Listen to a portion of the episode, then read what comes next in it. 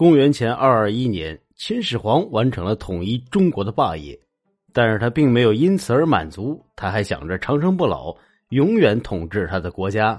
于是他就开始陷入了寻找长生不老药的歧途中，先后派出徐福、卢生等人到处的寻找。咱说这个徐福他原来是干嘛的呢？徐福啊，原来是齐国的一个方士。这秦始皇呢，就派他带了童男童女三千人。再加上五谷种子，还有各行各业的工匠，还有大量的其他生活必需品，就动身去寻找传说中的蓬莱仙山。但是徐福率领着庞大的船队，就此就消失在了天海相接处，一直到秦始皇死也没有回来，也没有任何的消息。关于徐福的踪迹，到现在仍然是个不解之谜。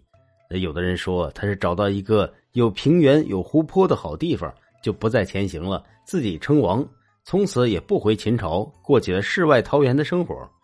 那也有人说他没有求到仙药，害怕因为欺君之罪而被杀，就留在了澶州。那还有人说呢，他东渡到了日本后，就在那儿安家落户了，教人家耕种，传授先进的生产和科学技术。还有一个更更更更为大胆的猜测，当然了，这也只是猜测。大家听听，不要较真儿。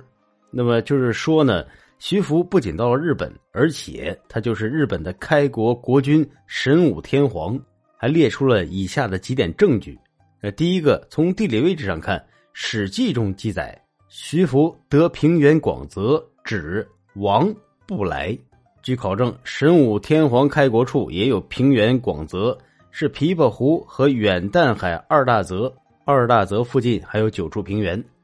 第二个证据呢，是从时间上看，徐福从公元前二一零年东渡到日本，根据《神武本纪》第八年继位，继位那年正好是前二零三年。据推算，神武天皇继位那年也为前二零三年。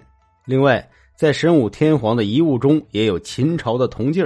啊，第三点是从东征上看，徐福拥有庞大的舰队和各种物资，还有数千名童男童女。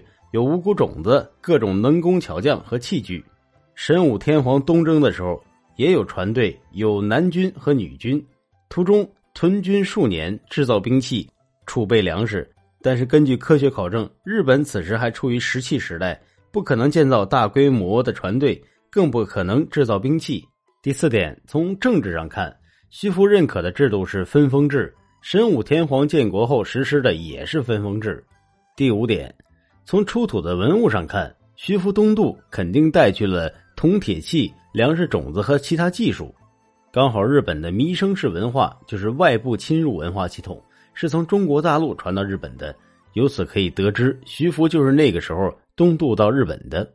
第六点，那从祖先上看，日本人类学家古部岩人博士研究的结果表明，现代日本人的头骨指数绝大多数和中国江浙一带的指数相同。与中国其他省份又稍微有些差异，这就说明了日本人的祖先应该是曾经的江浙人。在一九八二年，徐州罗教授考察江苏，发现有个地方原来就叫徐福村，这也证实了徐福确有其人。他的故乡在江苏赣榆县一带。那徐福到底是怎么样的一个人呢？有人说他是极具智慧的叛逆者，憎恨秦朝的暴政与酷刑。他制定了一个周密而完整的计划，带着一切必需品航行在大海上，最后在另一块土地上开辟了一块避秦的世外桃源。那徐福到底去了哪里呢？到现在还是个谜团。那还有人说徐福是去了美洲。